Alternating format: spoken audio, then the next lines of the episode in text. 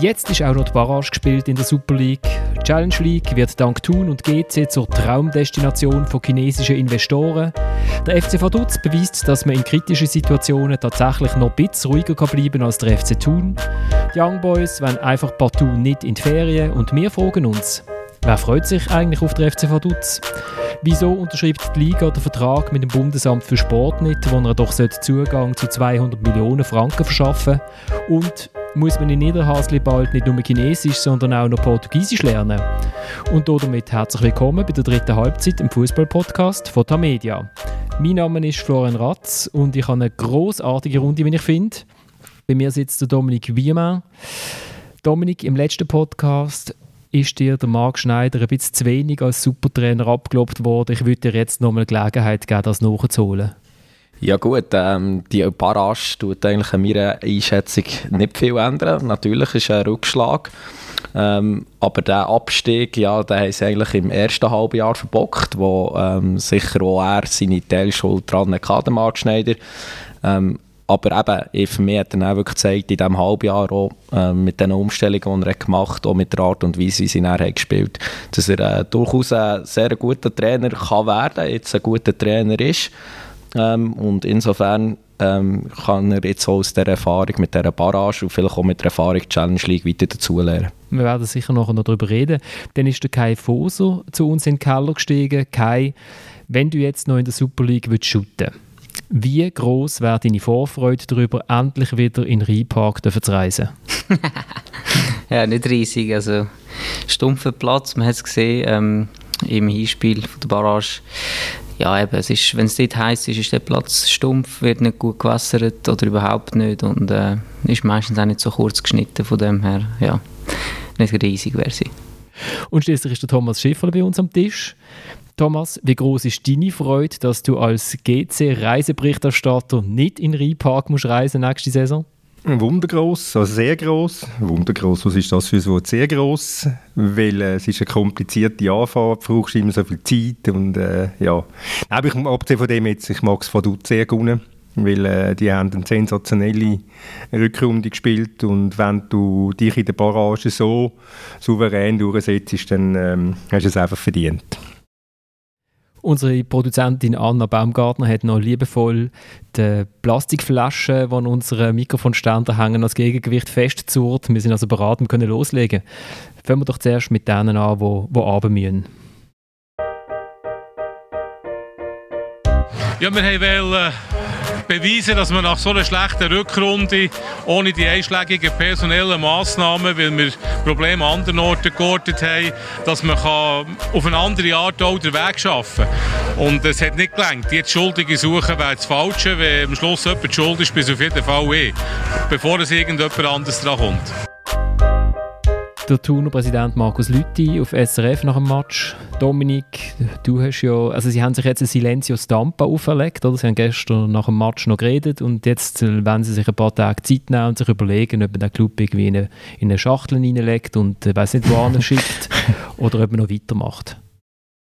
Ja, ähm, das ist so ein bisschen typisch, wie der Club funktioniert. Sie, schon früher haben sie ähnlich gehandelt haben sie ihm das Kommuniqué rausgelassen und gesagt, sie wollen sich jetzt Zeit lassen und dann später kommunizieren.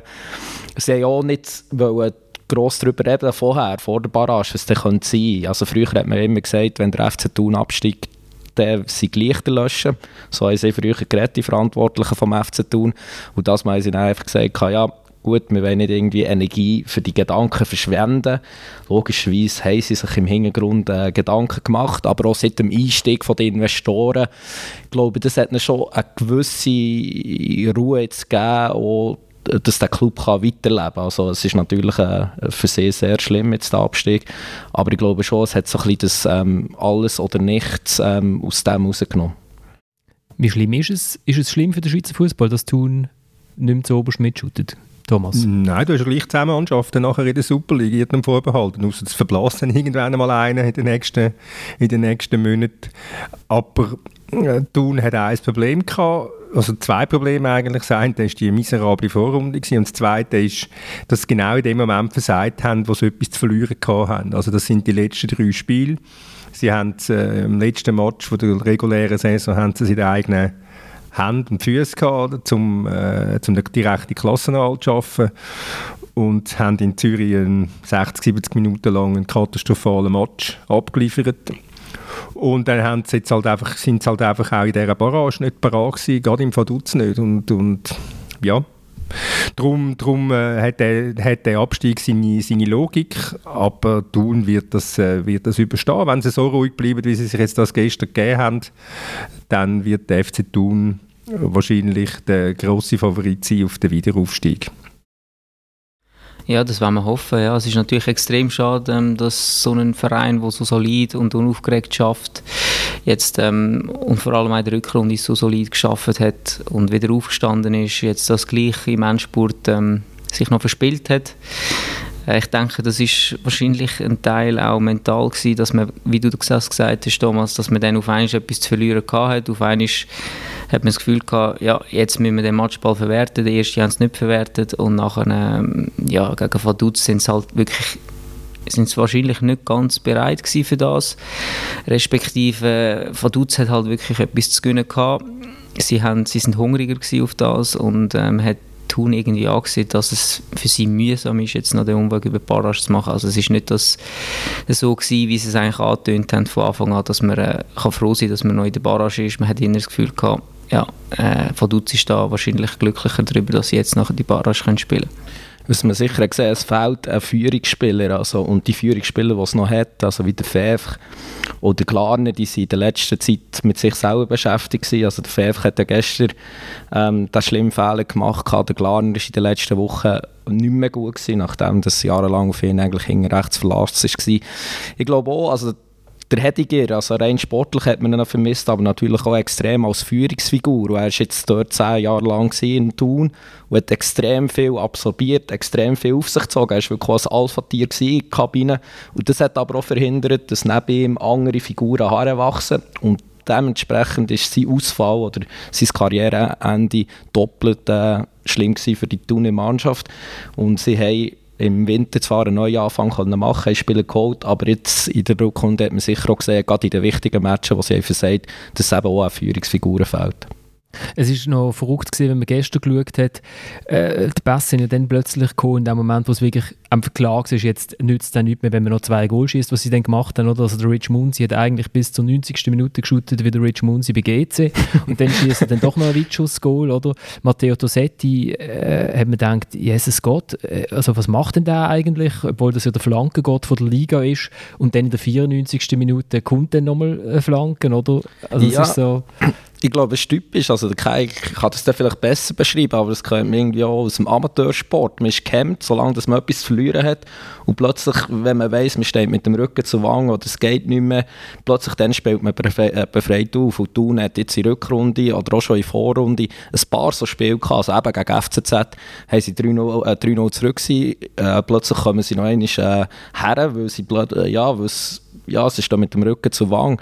Ähm, sie haben andere so Matches gehabt, gegen St. Gallen auswärts schon 3-0 zurück, wo sie noch fast hergekommen.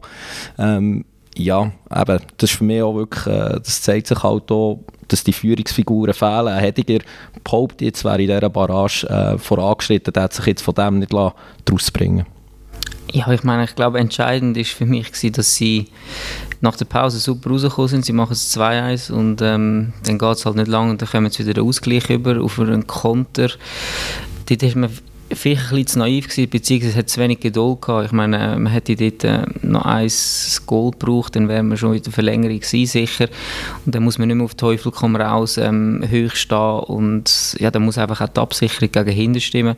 Die hat dort nicht gestimmt und dann kommt man sogar nachher noch ähm, ja, das dritte Goal über und das ist nachher der Knickerschlag gewesen. Nachdem ist wirklich kein Pass mehr angekommen bis man dann irgendwie wieder den Anschlusstreffer geschafft hat. Aber dann ist der Glaube total weg gewesen, oder? Und ich weiß jetzt nicht, ob da ein Führungsspieler etwas könnte daran ändern, weil wenn du ähm, 2-0 verlierst im Hinspiel und nachher äh, bist, ähm, bist 3-2 hinten, dann, äh, ja, dann wird es sowieso extrem schwierig. Und es war auch heiß gewesen und ja, wie gesagt, sie haben alles zu verlieren gehabt eigentlich, sie wollten unbedingt oben bleiben, haben eine super Rückrunde gespielt und nachher äh, bist du gegen einen Unterklassiker so im Hintertreffen ist extrem schwierig, das nachher noch zu kehren, obwohl sie nachher nochmal äh, das eigentlich gut gemacht haben, noch, die, noch ein paar Goal gemacht haben, aber einfach dann, ja, spät halt. Aber eben gerade hätte ich gerade nach den zwei Jahren, so wie ich ihn kennengelernt habe und äh, ja auch erlebt habe, wäre er eben genau einer gewesen, der vielleicht sogar schon beim Jubel hat gesagt, oder, wo man das zwei Jahre geschossen schon dort hat gesagt, Giele, jetzt, äh, wir haben Zeit, äh, ruhig Blut, äh, wir müssen jetzt nicht alles nach vorne werfen. Oder er war wie ein Coach auf dem Platz. Und so ein Bremser hat äh, vielleicht jetzt gestern gefällt, oder? dass man dann wieder in einen Konter reinläuft, mehr oder weniger, und dann eigentlich den Knickschlag erlebt. Also, wir haben ja den Marc Schneider letzte Woche dafür gelobt, dass er seinen Spielstil angepasst hat. Also, dass er äh, eher ein bisschen defensiv hat shooten und auf Konter. Jetzt ist er natürlich genau in einer Barrage als Oberklassige. Ist es halt wahrscheinlich nicht der Spielstil, den man kann durchziehen kann. Schon gar nicht, wenn man dann das Hinspiel 0-2 verliert. Ja, man, man kann ja auch, jetzt abgesehen von dem, man könnte ja auch mal von Dutz loben. Oder? Ich meine, der... Da, da kommen wir nachher noch dazu. Immer das Loben vom Gegner. Nein, es ist, ein, es, ist ein, es ist ein Fakt und jetzt, ja, ich glaube, am Schluss ist es einfach ganz einfach eine nervliche Sache bei Thun und, und ich meine, man muss vielleicht auch so ein die jüngere Geschichte sehen von Thun. Die Mannschaft ist ja immer am Anschlag gewesen. Also die, der Verein ist immer am Anschlag gewesen. Also ich meine, äh, dort ist ja immer um den Liga halt gegangen. Und, und es gibt ein altes Sprichwort, der Krug geht zum Brunnen, bis er bricht. Und das ist jetzt halt in Thun einfach auch einmal der Fall gewesen. Also es hat mich irgendwie, ich, es überrascht mich einfach irgendwie gar nicht, äh, weil es eben nochmal, weil sie schon so lange eigentlich immer um den Liga halt kämpfen müssen, zittern müssen seit vielen Jahren schon. Äh, darum hat es, jetzt halt, hat es jetzt einfach einmal verwünscht. Aber ich sage es nochmal, wenn sie, wenn sie ruhig bleiben, wie sie jetzt das vorgehen, wenn sie die richtige Analyse machen, was ich ihnen absolut zutraue, so zwei vernünftige Köpfe wie im Gerber und dem, und dem Schneider, äh, dann kommt Thun, dann kommt, kommt Thun gut aus dieser Situation raus und dann sage ich es nochmal, der Thun wird nächste Saison, dann wird Thun der, FC, äh, der erste Favorit sein auf den Aufstieg für mich was man sich ja auch schon gefragt hat beim Einstieg von diesen Investoren, was wollen die genau im Berner Oberland? Weiß man es jetzt? Also ich meine, jetzt ist ja jetzt völlig in die Hose gegangen, oder? Sie sind ja schon eingestiegen zu einem Zeitpunkt, wo sie ja eh schon, also man hat ja gewusst, Thun spielt immer gegen den Abstieg. Genau, also als sie eingestiegen sind, hat Thun irgendwie sechs Punkte gehabt, dann zumal. Äh, ich habe mit dem Paul Conway, ist so ein bisschen das Gesicht äh, von den Investoren in Thun, das ist ja eine Gruppe, die andere Clubs äh, absitzt, aber er ist so ein bisschen das Gesicht in Thun. Er ist jetzt auch im Verwaltungsrat seit dem Frühling beim FC Thun. Ich habe mit ihm geredet ähm, im Winter und er hat mir dann noch versichert, ja, wir würden auch an Bord bleiben, wenn man absteigt. Äh, sie haben mit dem auch so ein bisschen gerechnet, weil dann die sportliche Ausgangslage auch wirklich katastrophal war es ist auch im Vertrag festgeschrieben, dass sie nicht aussteigen können, wenn es äh, das äh, Fortbestehen vom Club äh, gefährdet. Insofern werden sie an Bord bleiben. Was ich mir vorstellen kann, sie besitzen eben Barnsley äh, in England und Ostende in Belgien und dort sind sie äh, beiden Orten mehr besitzen. Also, äh, sie sagen, der, äh, der Großteil der Aktien in Tunis stand jetzt 20 Prozent. Tunis sagen immer, wir wollen, den Vertrag, äh, wir wollen den Club nicht verkaufen, wir wollen nicht verkaufen. Aber wenn das dann die einzige Lösung ist, um, um das Fortbestehen in der Challenge League äh, können zu garantieren, dann könnte man es glaube so an den Leuten verkaufen in der Region. Und ich könnte mir schon vorstellen, das habe ich auch gehört von Leuten, die wirklich den Club sehr gut kennen, die rein sehen, ähm, dass ja die Investoren schon ein bisschen auf das so spekulieren, insofern, dass sie dann vielleicht auch wirklich äh, den Mehrteil der Aktien können übernehmen können. Paul Conway ist ein altchinesisches Geschlecht. er ist Amerikaner, also man darf die, sie werden immer als Chinesen dargestellt. Ähm, sind so, also die Firma ist, der Sitz ist in Hongkong. Äh, es hat auch Chinesen drin, aber die meisten sind amerikanische, chinesische Investoren. ich habe ihn eben erlebt, er hat etwa vor dem Interview er fünf Blackberries auf den Tisch gelegt, äh, scheint ein viel beschäftigter Mann zu sein, aber er hat dann ziemlich äh, vernünftig äh, gewirkt. Er hat nicht allzu viel mit dem Fußball im Hut. Also, man darf das nicht vergessen. Sie sind nicht da, um Geld reinzubuttern. Die wollen, die wollen irgendwann ähm, äh, Geld machen mit ihrem Investment. Das sagen sie aber offen. Insofern, ähm, ja, glaube ich schon, äh, dass sie jetzt nicht werden einfach davonlaufen, sondern dass jetzt wird die Challenge League weitergehen. Äh, ein guter Freund von mir ist in London am Studieren und äh, was interessant ist, ist, dass die Firma in äh, London auch äh, an der Uni zum Teil fort, also als Gastvortrag gegeben hat kürzlich. Die haben das Thema gehabt, Sport, Daten, Finanzierung und ihre Idee ist ein bisschen so in Richtung Hedgefonds Also man kann sich dort auch einkaufen, wenn jemand Interesse hat und ein paar äh, tausend Franken oder vielleicht ein paar hunderttausend Franken auf der hohen Kante. Und ihre Idee ist, sie sind einfach cleverer als die anderen. Also es gibt so viele, die im Fußball unterwegs sind und Geld ausgeben auf eine blöde Art und Weise, dass sie es einfach besser ausgeben. Und das ist eigentlich das Versprechen, das sie den Investoren geben. Und dann kann man dort in den Hedgefonds kann man Geld reingeben und dann ist das wie und dann je nachdem, welcher Club dann wie viel Gewinn macht, wird dann das wieder ausgezahlt. Ja, aber sie sind, also es kommt ja auch so ein bisschen aus dem amerikanischen Sport, dass eigentlich alles sehr datenbasiert ist. Also dort ist es extrem, oder? Und das Vorbild ist äh, Moneyball, der Hollywood-Film mit dem Brad Pitt als Hauptdarsteller, wo ja eine wahre Geschichte nacherzählt aus äh, der Baseball-Liga, wo das Team mit eigentlich relativ wenigen äh, Mitteln, aber mit extrem viel äh, oder extrem Daten basiert, ähm, ich glaube, bis ins Finale oder bis ins Halbfinale kommt, mehr oder weniger. Und das ist eigentlich ihr grosses Vorbild der Manager, der Brad Pitt spielt, der Billy Bean heisst er, glaube ich, ähm, mit dem sind sie ja leicht verbandelt. Ähm, das wollen sie umsetzen. Der haltet dann die Vorträge, weil ah, das, voilà, das kommt dann eben relativ gut an bei den Investoren. Genau, und äh, also ja, mit dem Paul Conway, das hat sich gezeigt in diesem Interview, der ist eigentlich fasziniert von dem Billy Bean. Ähm, bis jetzt hat man nicht gross etwas davon gesehen. Also die Spieler, die sie geholt im Winter, wie der Bertone oder der Hassler, da hätten sie ohne Billy Bean oder ohne PNG oder ohne Paul Conway geholt. Insofern, also es wäre ja jetzt so spannend zu sehen, was aus dem raus wird. Also das hat man jetzt seit dem ersten guten, knappen Jahr, besser gesagt, was jetzt in Thun sind, hat man noch, noch nicht viel von dieser Zusammenarbeit gesehen. Und wenn ich jetzt umschaue, sehe ich auch fünf Handys bei uns. Und einfach ein fairer verteilt. genau. Ich habe gerade fragen, ob der Kollege von David Tage, der hat auch zwei Blackberries mindestens gehabt, oder? Ja, vielleicht geht ja noch eins. Das, das mag ich mich jetzt nicht mehr genau erinnern. der, meistens hat er irgendwie das vom Vizepräsident mit der linken Hand eingerichtet, während er vom rechten zwei Firmen gegründet hat, irgendwie so. Dann lasst uns doch zum, zum Aufsteiger kommen. Ja, die Vision hat erst angefangen in der Corona-Pause, also ab März dann bis Mai. Habe ich angefangen, wenn ich mit dem Hund spazieren bin, dass ich, dass ich mir vorgestellt habe, dass wir ein paar rein und dass wir dann aufsteigen. Und ja, es macht einfach Spaß, mit der Mannschaft zu arbeiten, wie, was für eine Mentalität, dass sie heute wieder einen Tag gelegt haben. Nach dem 2-1 Rückstand wäre eine andere Mannschaft vielleicht zusammengekommen. Wir drei in der Match wieder und ähm, ja, ich glaube, wir sind verdient aufgestiegen. Der Mario Frick, der Trainer vom FC Vaduz, der in Basel Stürmerlegende ist. Spätestens seit er mal nach einem späten Sieggoal gesagt hat in das Mikrofon. Bitte nicht den Spruch. Bitte nicht. Es ist besser wie ein Orgasmus. Das ist so ein, äh, so ein Blödsinn. Du hast halt noch nie für den FC Basel in der letzten Minute ein Goal geschossen, Thomas. Das ist der Unterschied. Gut, das stimmt. Ich habe nur für den FC Oberwinterthur getroffen, da hast du recht. Der FC Winterthur.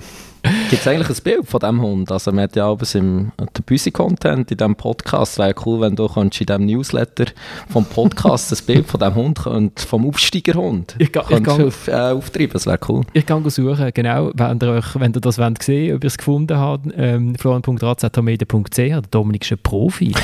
ein Profi. Oder äh, via Instagram dritte.halbzeit.podcast. Ähm, ja, ich suche den und dann machen wir vielleicht, können wir abstimmen. Cookie oder, weiß nicht, wie der andere Hund heißt.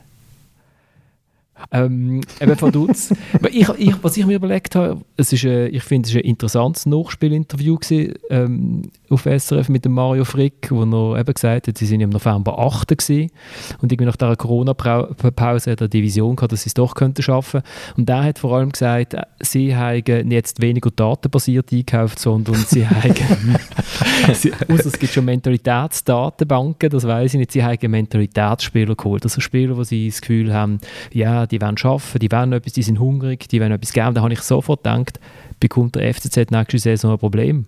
Weil das ist doch das, was ihm fehlt, oder Kai, wie du immer genau, sagst. ja, aber man sieht auch, wie wichtig das ist, oder? Und man hat auch gesehen, nach dem Schlusspfiff, wie alle Spieler auf den Trainer zugestürmt sind und äh, da ist einfach irgendwo durch äh, das Vertrauen da, da ist ähm, die Wertschätzung da innerhalb von der Mannschaft und wenn so etwas zusammenwächst, dann kann Grosses passieren, oder? Und das ist nicht das erste Mal, wo man das sieht, dass eine Mannschaft, die wirklich äh, füreinander geht, die zusammensteht, die eine Einheit ist, etwas erreicht. Und ich denke, das muss Ziel sein für jeden Club in der Schweiz, dass so etwas erreicht gerade jetzt auch in dieser Corona-Phase, in dieser schweren Phase, wo man gar nicht das Geld hat, um irgendwelche ähm, Riesentalente in Europa oder in Afrika zusammenzukaufen, finde ich das ein, ein, extrem wichtiger Punkt. Und ähm, das, darum freut es mich auch, dass, dass das Vaduz geschafft hat. Es freut mich auch für den Mario Frick, der ein sehr guter Typ ist, sehr ein bodenständiger, der das wirklich geschafft hat, die Mannschaft so weit zu bringen, dass sie schlussendlich an den Aufstieg geglaubt hat und ähm, das als riesige Chance angeschaut hat und die auch nachher auch gepackt hat. Ich mag mich erinnern, ich war mal in Newcastle, gewesen, da war der Kevin Keegan, der große Kevin Keegan, Trainer. Gewesen. Das war zu der Zeit, gewesen, wo er den Mark Hottiger geholt hat. Und da konnte ich mal mit ihm ein langes Interview führen und während dem Interview hat er gesagt, ich weiß nicht, wie wir drauf gekommen sind, was will er jetzt Standardsituationen trainieren? Wenn, wenn da sieben Corner kommen, die fliegen dann sowieso alle sieben irgendwo hin, die kommen sowieso nie so, wie sie sollten. Also trainieren, löse ich das gar nicht trainieren. Äh, ich meine, der FC Vaduz hat jetzt gezeigt, dass, man, äh, dass es sich durchaus kann lohnen kann, wenn man Standardsituationen im Griff hat und trainiert hat und wenn man eine gewisse, wenn man eine gewisse Körperlichkeit mitbringt. Also ich glaube, Irrtum vorbehalten haben die 30 äh, Goal, auf, 30 Goal plus auf Standardsituationen äh, geschossen. Sp ist möglicherweise auch noch kräftesparend, wenn man nicht ewig muss 100 Mal den Böllen hin und her gehen, sondern dass man kann einfach einmal flanken und dann boom, Kopf, Goal, Goal. Also das ist sicher ein, ein, ein cleverer Zug vom, vom Frick und ich meine, mit dem FC Vaduz kommst du, kommst du in der Super League sehr einen seriös geführten Verein über, einen, einen, einen unaufgeregten Verein und äh, die Super League steht kein bisschen schlechter da, nur weil jetzt Vaduz oben ist, äh, steht am FC tun.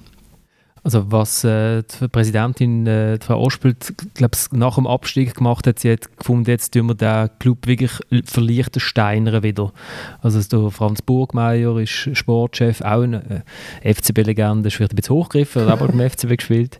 Äh, der Mario Frick, es sind alles leichte Steine, man probiert das irgendwie so lokal, äh, biologisch, dynamisch, äh, abbaubar irgendwie äh, anzubekommen. Der also, Präsident ist auch ein Burgmeier. Ist auch Burgmeier, ja.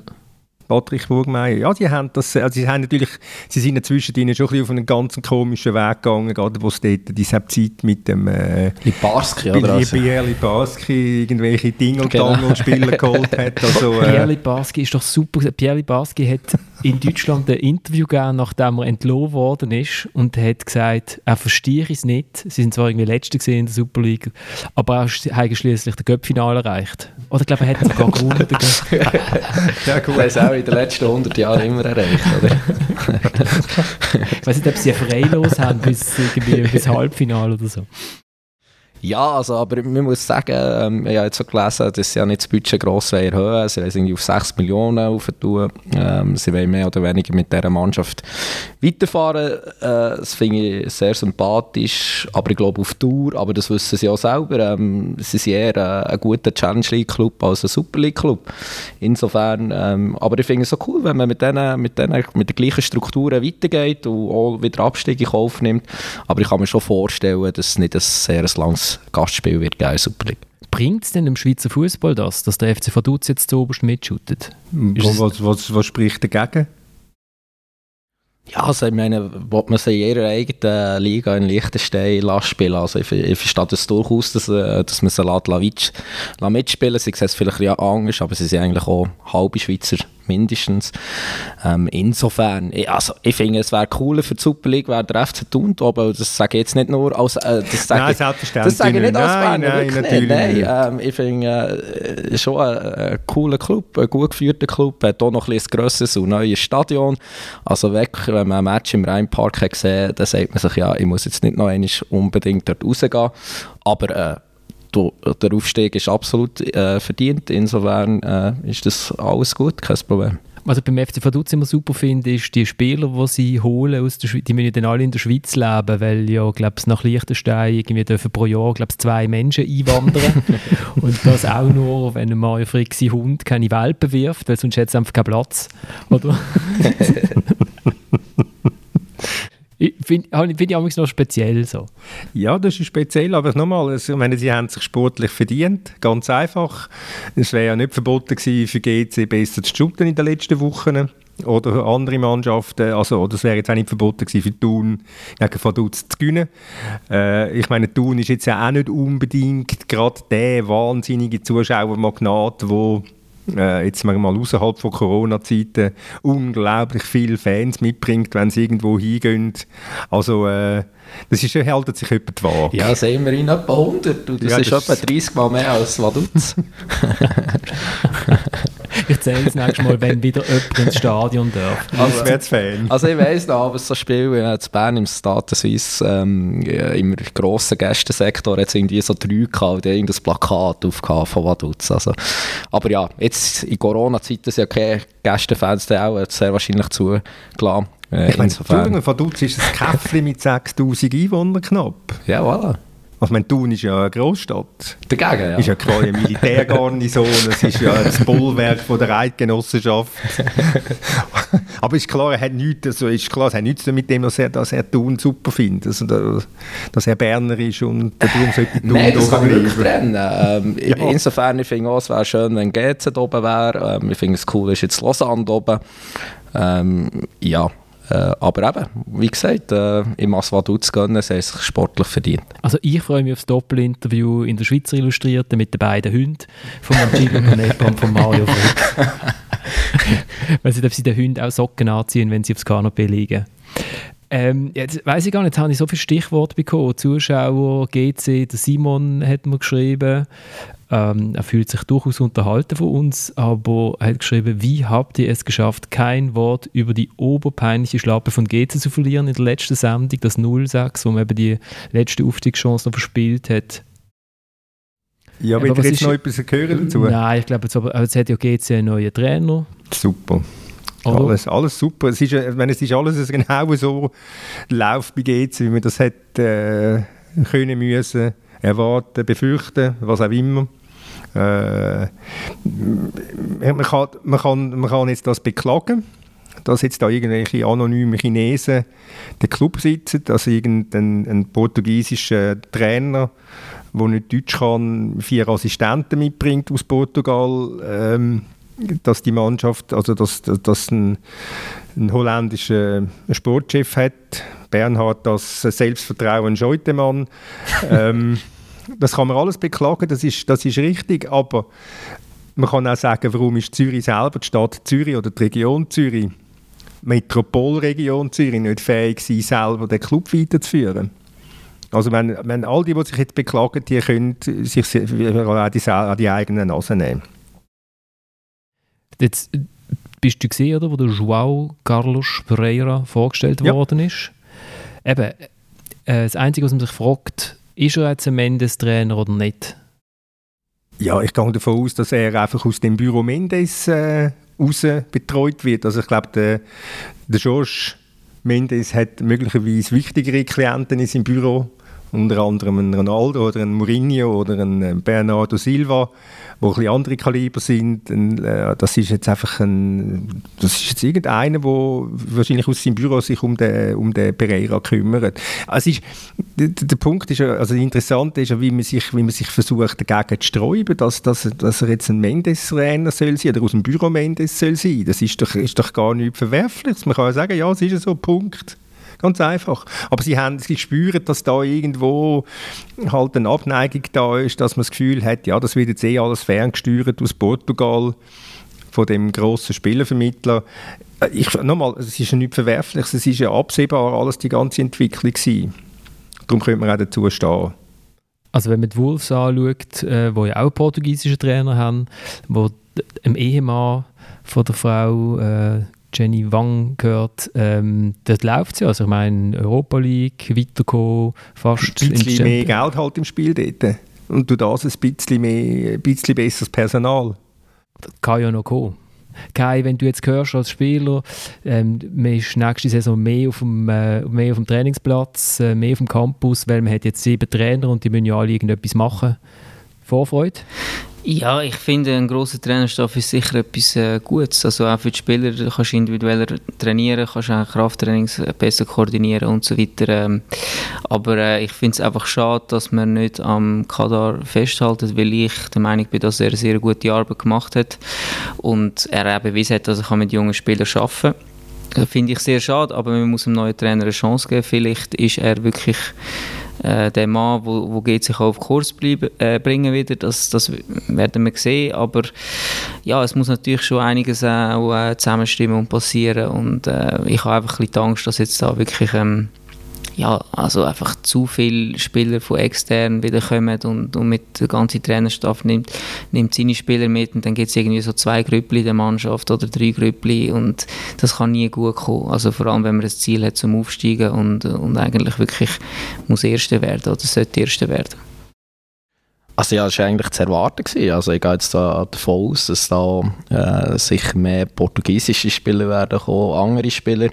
Ähm, also eben, wie man weiss, äh, wer die Besitzer sind. Wenn man das Beispiel von Wolverhampton sieht, natürlich geht es alles deutlich kleiner, aber sehr wahrscheinlich wird es ein ähnlicher Weg sein, dass man dort wird Spieler nehmen, sie wird parkieren, sie wird weiterentwickeln und dann weiterverkaufen. Äh, insofern, äh, schlussendlich ist das Projekt da, um zum Geld zu machen, ähm, auch mit Spielern.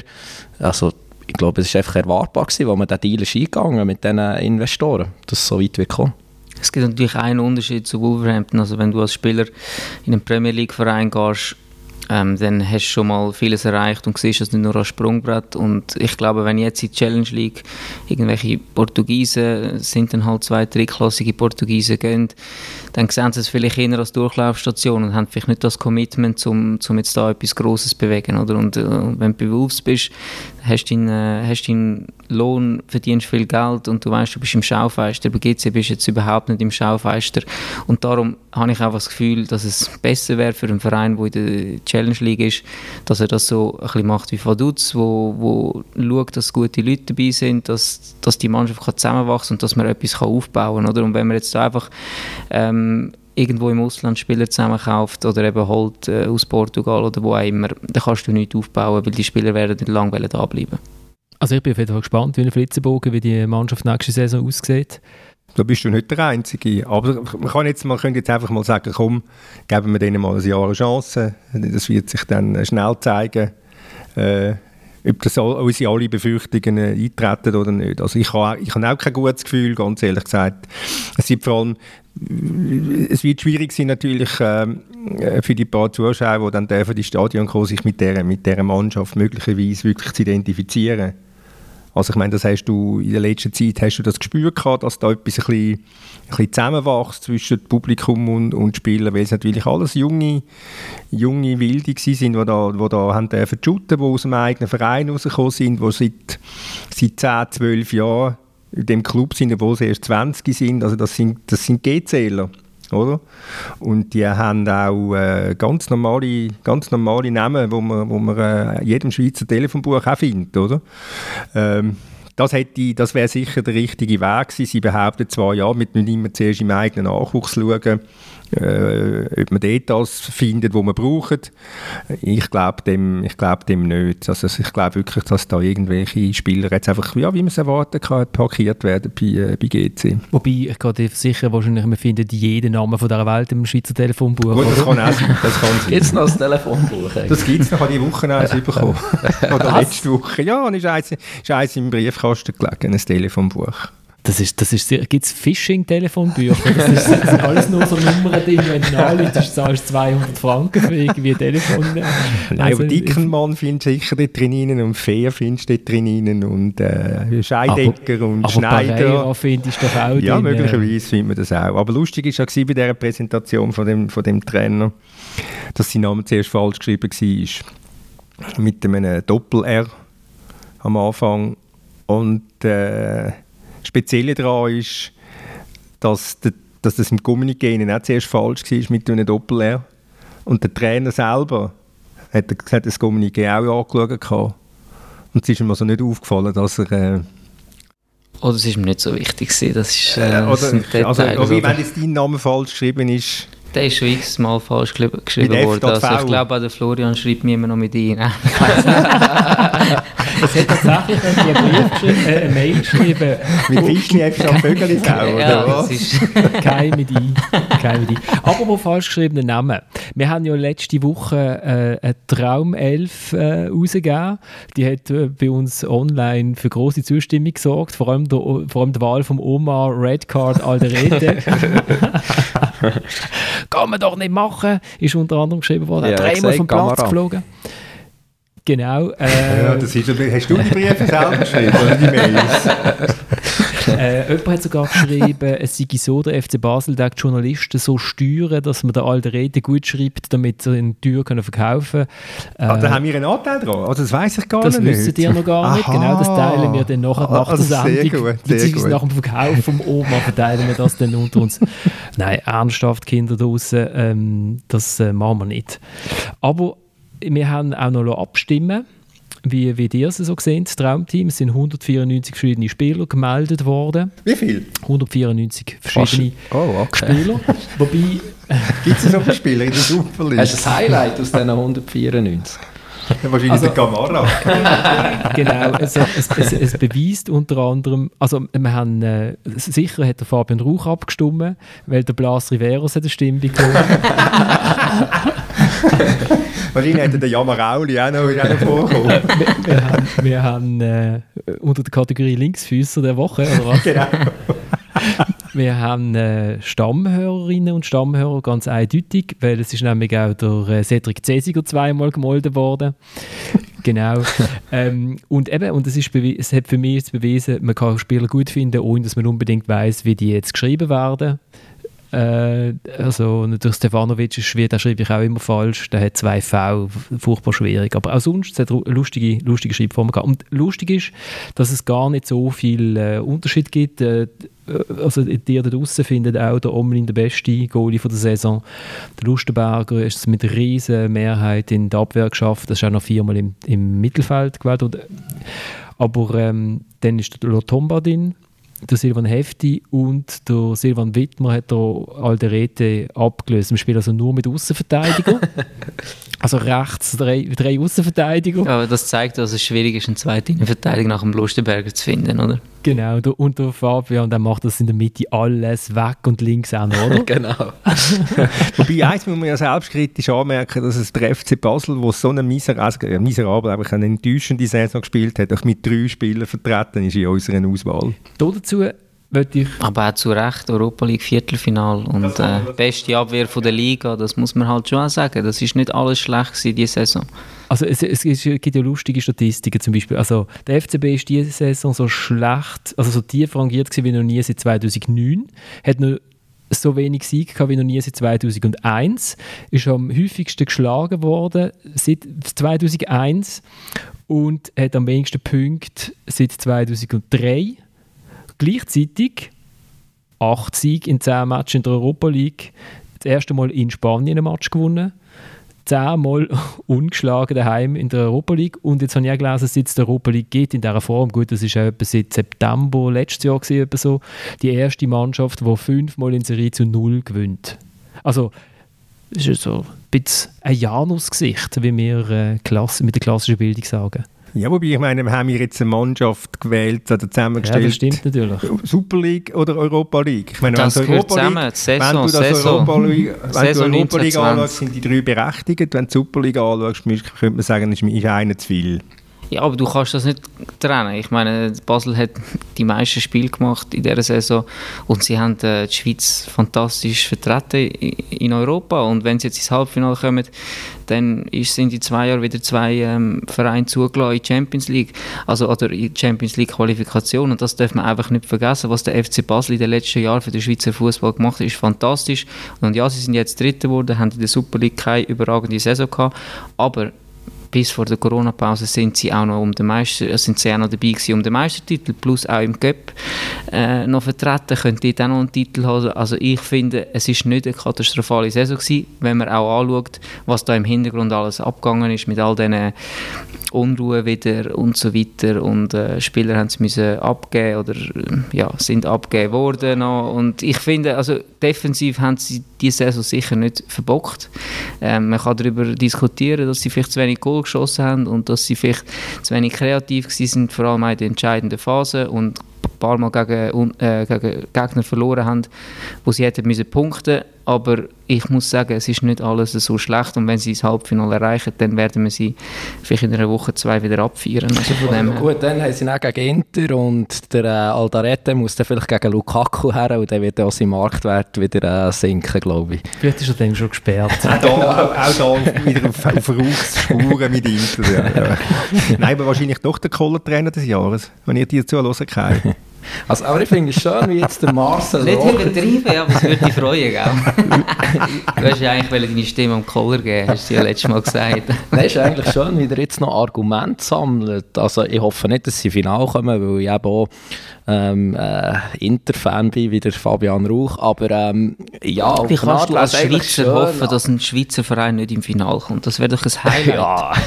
kannst, das ist doch nicht möglich. aber ähm, ja, aber eigentlich wäre es eine schöne Geschichte, Marcel Koller, wo man wirklich ja, extrem... Er wollte ja von nicht in der Super League. Ja.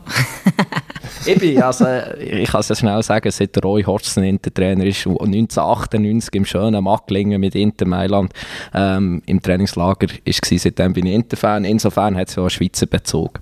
Also es hat ja sowieso Schweizer Bezug, aber nicht? Warum heisst internationale Internationale? Genau, also sie haben sich von Milan äh, aufgesplittet, weil nur noch Italiener hätten sollen spielen und ganz viele erste Ausländer bei Inter waren grosse Schweizer gewesen, ähm, wie eine Abby die zu den Rekordschützen von diesem Club gehören. Also ist durchaus Schweizer Prägung vorhanden. Aber es ist schon bemerkenswert, dass einmal trainieren im Mockling das lange schon zum Fan werden. ja, als kleiner Gil äh, lässt man sich schnell beeindrucken und dann kurz darauf ab im San Siro mit 85'000 ist auch etwas anderes als ein Jockeli oder ein Wankdorf.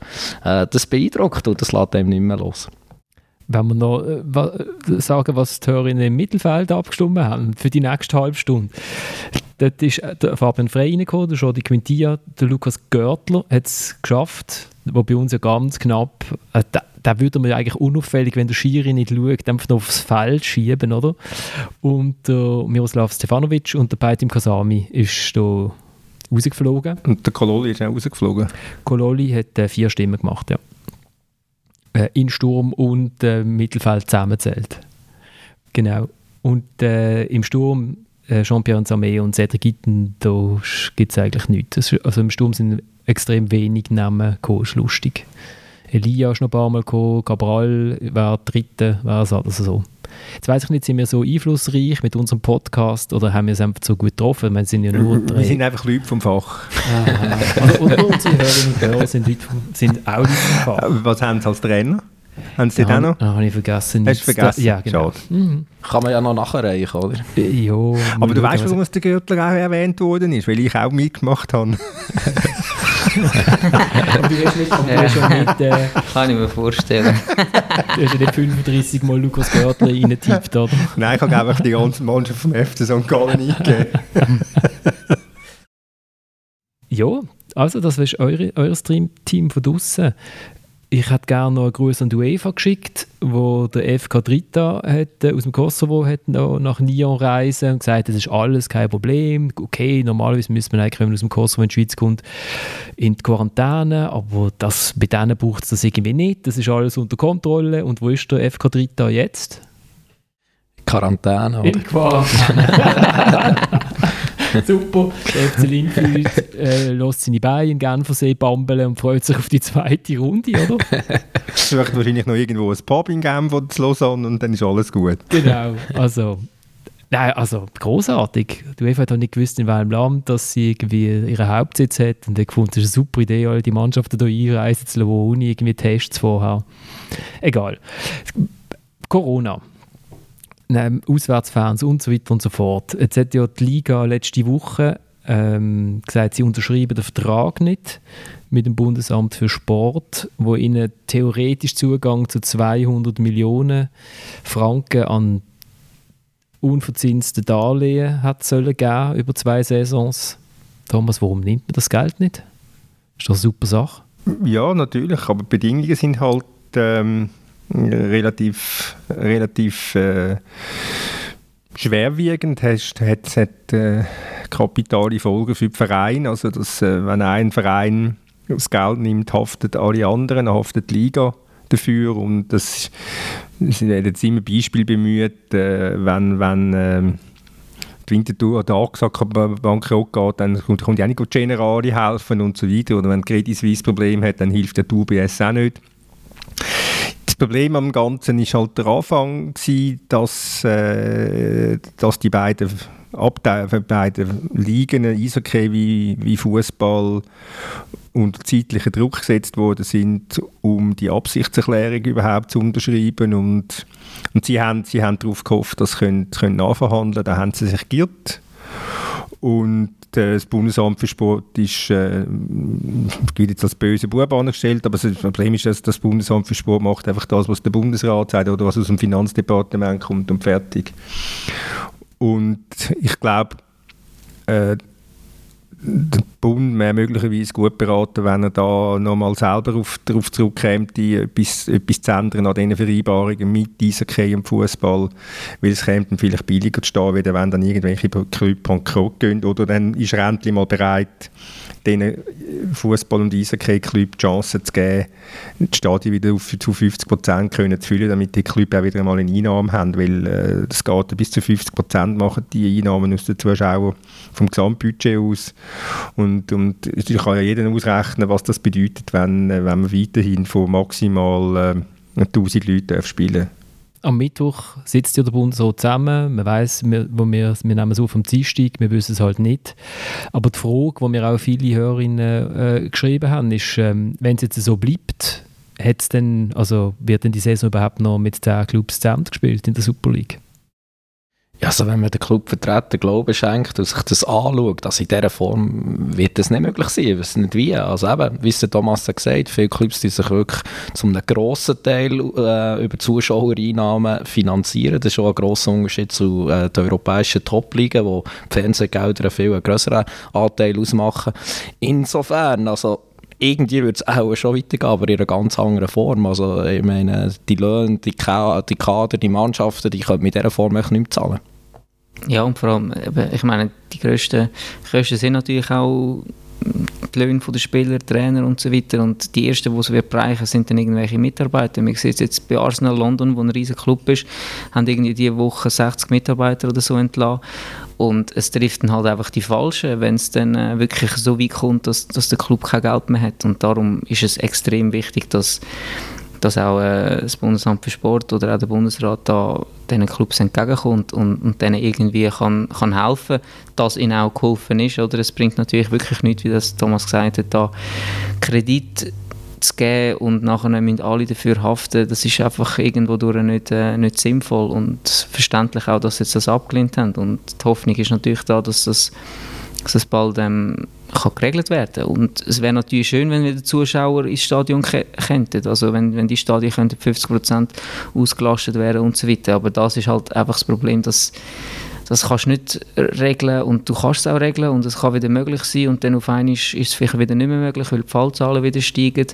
Ich glaube einfach, dort diktiert halt wirklich das Virus und, und nicht unbedingt jetzt in erster Linie der Bundesrat oder die Liga, sondern da muss man halt einfach immer abwarten und man ist immer im Ungewissen umso wichtiger wäre es, dass ähm, der Sport die Hilfe bekommt, die er braucht, weil am Schluss sind nicht die Leidtragenden die, wo, wo viel Geld verdient haben in den letzten Jahren oder wo viel Geld ausgegeben haben, sondern es sind die Leidtragenden die, wo ähm, am Fußball hängen, wo, wo auch das mit Leidenschaft machen, wo vielleicht keinen guten Lohn haben und, und denen, Existen denen ihre Existenz ist nachher äh, vor allem bedroht. Ich meine, die, die 55 Angestellten bei Arsenal, die sie jetzt hier entlassen haben, das sind, die verdienen wahrscheinlich weniger zusammen alle miteinander, wie der Rösil allein in der Woche. Oder? Also, genau. also nur zum als Verhältnis äh, darstellen, was das, äh, was das überhaupt bringt. Also wenn man den Ösil von der Lohnliste hätte bei Arsenal, wäre es wär möglicherweise äh, einfacher gespart und sozialverträglicher gespart. Ähm, wir haben ja, der Florian und ich, haben, machen für morgen im Tagesanzeiger eine größere Auslegeordnung, warum es das der Spitzensport braucht. Und ich meine, es hängt am Spitzensport hängt eben nicht nur irgendwie ein paar Löhne von gut, sagen wir jetzt mal gut zahlten Spielern in Bern oder in Basel, sondern da hängt einfach ganz sehr viel, sehr viel mit, mit dran. Äh, da hängt der ganze Amateurfußball mit dran, Nachwuchsfußball mit dran. Und wenn du keinen gesunden Spitzensport mehr hast, wirst du dich früher oder später einfach müssen verabschieden von Bildern. FC Basel, Dienstagabend, Europa League, Viertelfinal gegen Schachtja Donetsk. Oder du wirst dich müssen früher oder später davon verabschieden, dass die Nationalmannschaft jedes, jedes Mal an einer Europameisterschaft oder Weltmeisterschaft dabei ist. Ich meine, shooten kannst du immer.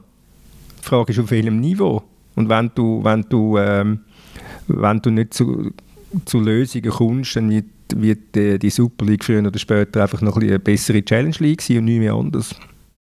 Wir haben uns ja auch vor allem vorgestellt, warum hat der Spitzensport in der Schweiz so schwer? Ich finde es noch speziell, äh, wenn man jetzt zum Beispiel anschaut, äh, in Deutschland, wo man da viel positiver irgendwie ist, wo die Liga auch eine gewisse Macht offensichtlich könnte verhalten also schon wo sie haben können weiterschuten.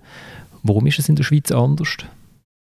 Ich glaube, ganz grundsätzlich mal äh, der Stellenwert ähm, vom Sport und auch vom Fußball. ist zwar jetzt der grösste Sport hier, aber ähm, ja, das ist natürlich schon ein etwas anderes als in Deutschland. Ähm, gerade auch ja, also in diesen Gebieten wo, oder auch in anderen Ländern, wo halt der Fußball noch viel größere äh, Rolle im Leben von Leuten einnimmt. Und ich glaube, schon das Problem, wie der, der Özil angesprochen von Thomas, oder?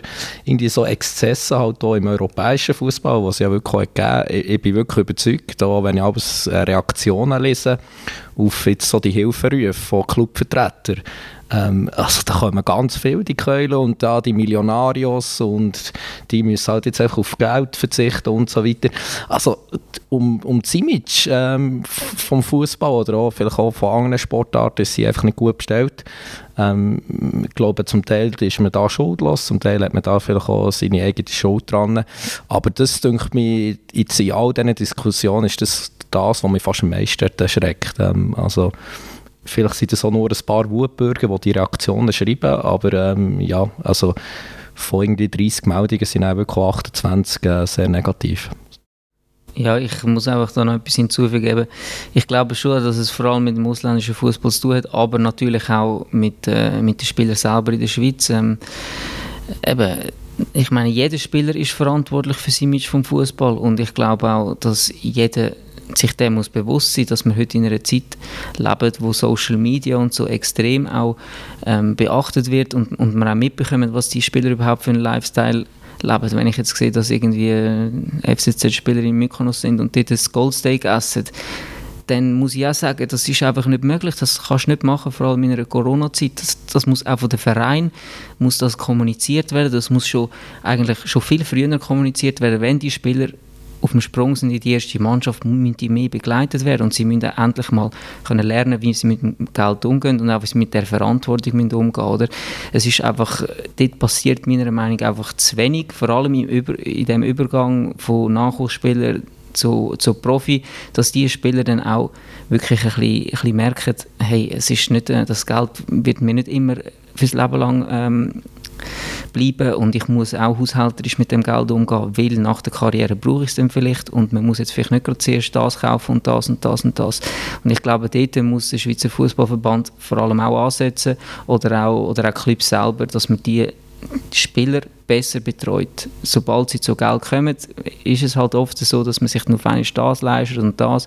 Und man will dort ein bisschen ähm, Eindruck machen und vielleicht bei den Frauen ein bisschen Eindruck machen oder bei den Kollegen, die vielleicht nicht so viel Geld haben. Und dort muss man schon ansetzen, meiner Meinung nach um das Image vom Fußball allgemein verbessern in der Schweiz. Das runde äh, Leder, der Fußballblock aus Bern, hat kürzlich hat er, äh, so Fotos von den IBE-Spielern, die, die gehen oft nach dem Training in ein Lokal in der Berner Stadt essen und hat dort dann so ein bisschen Fotos analysiert von den Autos, oder die Autos analysiert, besser gesagt, von den Spielern, die dort auch zum Teil einfach die Straße mehr oder weniger zuparkieren. Die Rennspieler, ich nenne jetzt da keinen Namen, äh, ja, hat halt auch einen Porsche und einen Jaguar, ja, äh, ich eigentlich als sehr vernünftig einschätzen. Das ist halt vielleicht schon ein bisschen das Bild. Äh, ist das nötig? Und wenn man sich so ein Auto leistet, sollte man sich dann vielleicht nicht äh, ja, ein bisschen äh, unauffälliger parkieren, vielleicht ein bisschen regelkonformer. Aber eben, ich möchte, ich möchte da nicht nicht in die gleiche Kerbe schlagen wie die Leute. Ähm, ich glaube wirklich, die meisten Leute äh, oder die meisten Clubs mittlerweile sehr vernünftig äh, arbeiten in der Schweiz. Und eben, es, es, ist nicht einfach so einfach, dass es ohne Zuschauer weitergehen äh, darum, darum lobe ich mir einen wie der Lukas Görtler, der sich Gedanken darüber macht, was kaufe ich jetzt für ein, äh, für ein Fernglas er, könnte, er verdient jetzt sicher genug, dass er einfach in den Laden rein könnte gehen und 1000 Euro oder 2000, oder 2000 Franken anlegen, das wäre das wär kein Problem. Aber er, er überlegt sich das die längste Zeit, hinter und für und am Schluss kauft er ein Occasionsfernrohr äh, für 300 Franken.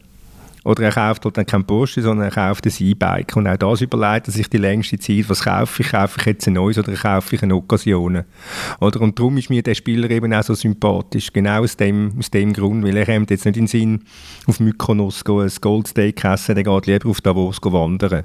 Aber ich meine, nie zwei sind schon liebe Keiber. Ich meine, die sagen, wir nennen keinen Namen, aber das ist, das, das ist das Salz in der Suppe, oder? Gell, Florian? Du stehst auch drauf. Also ich nenne Namen, mein Lieblingsspieler war Murat Yakin, wo mit seinem, wo mit seinem Ferrari in einer von den meistbefahrenen Straßen der Stadt einfach auf der Straße angestellt hat und dann nebenan ist einen Kaffee trinken. und, Gut, dann, hat das Auto alle, aus dem Auge gelassen, Und alle anderen haben müssen über die durchgezogene Sicherheitslinie gehen. wer, ist jetzt, wer ist das gewesen? Mykonos? Nein, ich wollte da niemanden am Pranger stellen, wirklich nicht. Das ist, ähm, ich wollte einfach wachrütteln und ich wollte einfach auch, dass die Spieler sich dieser Verantwortung bewusst sind und nicht irgendwie jeder Mode nachrennen und jetzt nur weil der Ribery schon mal ein Goldsteak gegessen hat, auch noch das Gefühl haben, ich muss noch eins machen. Es ist auch nicht so, dass das ein Spieler selber gepostet hat, aber es ist gleich in den, in den Medien gelandet und ich habe es gesehen und das hat mich einfach aufgeregt in dem Moment und ich wollte an die Spieler appellieren, die so Sachen machen und auch wenn sie es verstecken und so weiter, ein Kollege postet es vielleicht oder dies oder das, also sie müssen einfach vorsichtig sein mit dem und ich appelliere auch an Clubs und, und an den Schweizerischen Fußballverband, dass sie die jungen Spieler besser begleiten und auch ihnen aufzeigen, hey, du hast jetzt vielleicht deinen ersten Profivertrag, aber wer sagt dir, dass du, dass du nochmal einen Vertrag bekommst nach dem? Was also, du das Geld besser einsetzen. Was hast du bei Fulham für ein Auto gefahren? Ja, das habe ich schon mal gesagt. Ein RS5. Der Florian hat mich damals gefragt, was ist ein RS5? nicht gerecht, ob es ein Flugzeug ist. Es ist ein Hausflugzeug. Ja, also es ist kein es, Velo. es war Occasion und das war das erste Mal, gewesen, wo ich mir halt mal etwas geleistet habe. Und ich habe gewusst, okay, meine, meine Zukunft ist abgesichert. Äh, meine unmittelbare. Also die nächsten 10, 20 Jahre habe ich gewusst, ich muss mir keine Sorgen machen. Aber es kann nicht sein, dass du als 19-Jähriger, 20-Jähriger willst auftreten wie ein Cristiano Ronaldo und musst dort Eindruck machen, dort mehr Eindruck macht auch bei den Frauen und bei den Kollegen, wenn du auf dem Boden bleibst und wenn du dich selber bleibst, oder? Und es gibt so viele Spieler, die kommen aus schwierigen Verhältnissen, familiären schwierigen Verhältnissen verdienen nachher Unmengen von Geld oder Unmengen für, für Geld verhältnismäßig, äh, weil ihre Eltern haben vielleicht müssen ein Jahr äh, für das schaffen, was sie zwei, drei Monate verdienen und nachher haben sie das Gefühl, sie können sich jetzt alles leisten und, und sind überhaupt nicht vorbereitet auf das. Es ist nicht einmal unbedingt nur ein Vorwurf an die Spieler, aber auch an die, die sie begleiten und betreuen und auch Berater, die Spielerberater, Spielervermittler müssen, müssen in die Pflicht kommen oder? Und, und müssen sich auch angesprochen fühlen und einmal sagen, hey, Junge, ähm, du hast auch ein Image und du bist ein junger Fußballer, hey, spar das Geld, oder? So wie der Dreh vom Huldrich Foser. ich, bin mal, ich bin mal zu Gladbach, gewesen, habe den Granit Xhaka besucht und dann hat mich nach dem, äh, nach dem Match, nach dem, nach, nachdem wir geredet haben, hat er mich zurück in die Stadt mitgenommen und irgendwie so ein Druckli. Ich habe keine Ahnung mehr, was wirklich also nichts, nichts Auffallendes. Also, ähm, äh, Wirklich nicht. Und, und irgendein ein, ein Occasionsauto, das er da hatte, und hat der Vater noch um Erlaubnis gefragt, ob das Auto darf ich kaufen hat irgendein paar tausend, paar tausend Euro gekostet. Ich, ich glaube auch bei den Chakas, doch, also ich weiß nicht, ob es jetzt noch so ist, aber eine Zeit lang sind grosse Teile von ihren Löhnen auf ein Konto gegangen, das die Eltern verwalten. Womit ich wieder bei Murat Yakin wäre, der ja im Hakan sein Geld verwaltet hat. Vielleicht auch immer, immer noch mal ja, ich will jetzt auch nicht so nur Spaßbremse sein. Ich meine, man darf sich einmal etwas leisten, oder? Also es ist ja nicht so, dass ähm, jeder Mensch, der über die, äh, über die Bahnhofstrasse latscht, wird Fußballprofi. Da muss man ja etwas dafür leisten. Darum sind ja auch die Löhne. Das ist ja auch ein bisschen äh, ähm, Preis-Leistungs-Verhältnis äh, hoch. äh, also ich finde es gut, jetzt nur einfach zu verzichten, müssen sie, müssen sie schon nicht. Ich habe das Gefühl, in der Schweiz ist auch noch ein bisschen das Problem, dass einfach der Profisportler an und für sich unter Verdacht steht, oder? Auch der Schwinger, der irgendwie zwei Kleber auf dem Käppli hat, oder? Der gilt ja schon als halber Landesverräter irgendwie hat halt die Schweiz nie, das ist die These, die ich äh, aufstelle dann in dem Text, ist, die Schweiz hat halt auch nie irgendwie so Ersatzkrieg auf Sportplatz getrieben, sie haben sich nie irgendwie müssen in die Weltgemeinschaft zurückschütten wie die Deutschen. Sie haben, wir haben keine Faschisten gehabt, zum guten Glück äh, an der Macht, die haben müssen beweisen, dass das Volk, das sie regieren, so toll ist, dass sie überall müssen, äh, Goldmedaillen holen. Ich glaube, das spielt schon auch noch ein bisschen mit rein.